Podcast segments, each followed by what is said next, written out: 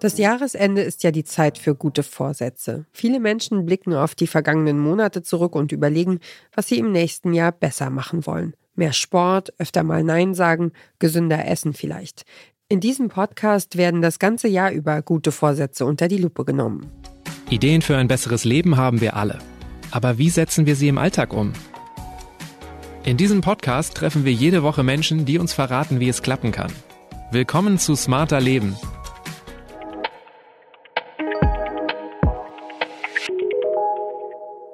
Das ist Lenne Kafka. Er ist Audioredakteur bei Spiegel Online.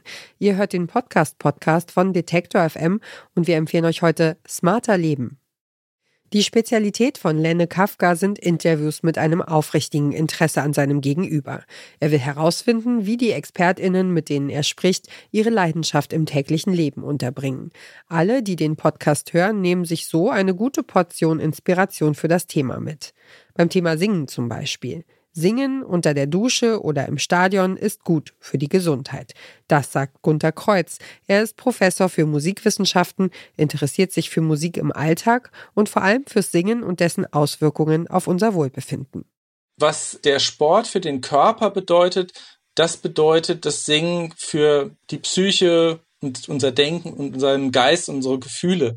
Wobei natürlich äh, auch der Sport äh, transportiert viele auch positive Gefühle. In der Tendenz ist es so, dass wir beides eigentlich gut brauchen können. Es ist kein Entweder-Oder, es ist ein Miteinander von verschiedenen Kulturtechniken und da haben wir auch am meisten Abwechslung, am meisten Freude dran. Vor allem wer gemeinsam mit anderen singt, tut sich selbst etwas Gutes, denn es stärkt das Zusammengefühl und die Verbundenheit zu anderen Menschen. Was aber, wenn man eigentlich gar nicht singen kann? Wenn wir jetzt beim Vergleich zum Sport bleiben, ich habe hier im Podcast schon gelernt, wir müssen nicht sportlich sein fürs Laufen, wir werden sportlich durchs Laufen. Ist denn Singen auch sowas, was in jedem von uns steckt oder ja, doch eher so ein Talent für besonders musikalische Leute? Also wenn man es umgekehrt betrachtet, wer kann dann überhaupt nicht singen? Und man fragt auf der Straße, wer kann singen, dann melden sich sehr viele, die sofort sagen, also bei mir ist es nutzlos, ähm, mir hat man gesagt, ich kann nicht singen. Wenn man das die aber testet, und das hat man tatsächlich mal gemacht in einer britischen Studie, dann kommt raus, dass die wenigsten wirklich nicht singen können, sondern die allermeisten, die können tatsächlich Töne nachsingen, die können Melodien erkennen, die können Lieder nachsingen, sogar relativ gut und mit relativ ungeübten Stimmen. Da merkt man, es fehlt eigentlich nur ein bisschen an Übung. Also keine Angst vor zittrigen Stimmen und schiefen Tönen. Übung macht den Meister und es gibt sogar Hinweise, dass auch die körperliche Gesundheit durch das Singen verbessert wird.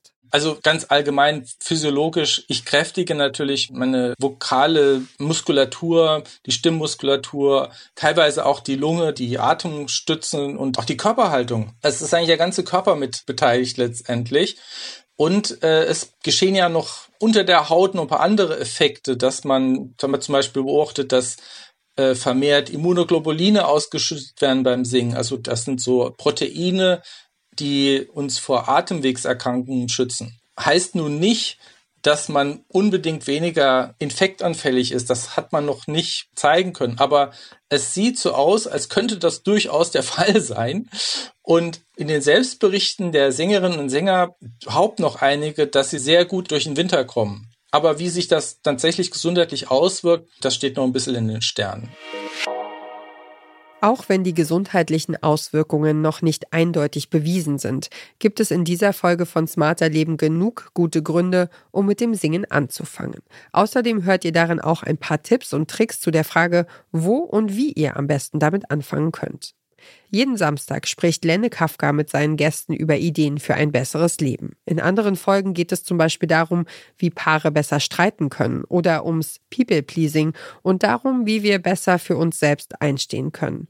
Oder um Prokrastination und wie wir lernen, nicht aufzuschieben, sondern anzufangen. Und wer diesen Podcast hört, trägt statt hoher Absätze lieber das ganze Jahr über gute Vorsätze.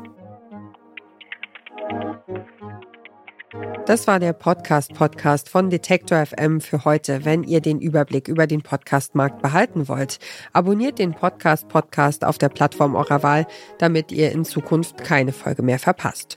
Und empfehlt uns doch einem Menschen weiter, der auch nicht genug von Podcasts kriegt.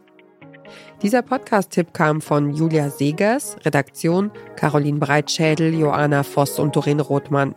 Produziert hat die Folge Stanley Baldauf. Und ich bin Ina Lebetjew. Wir hören uns.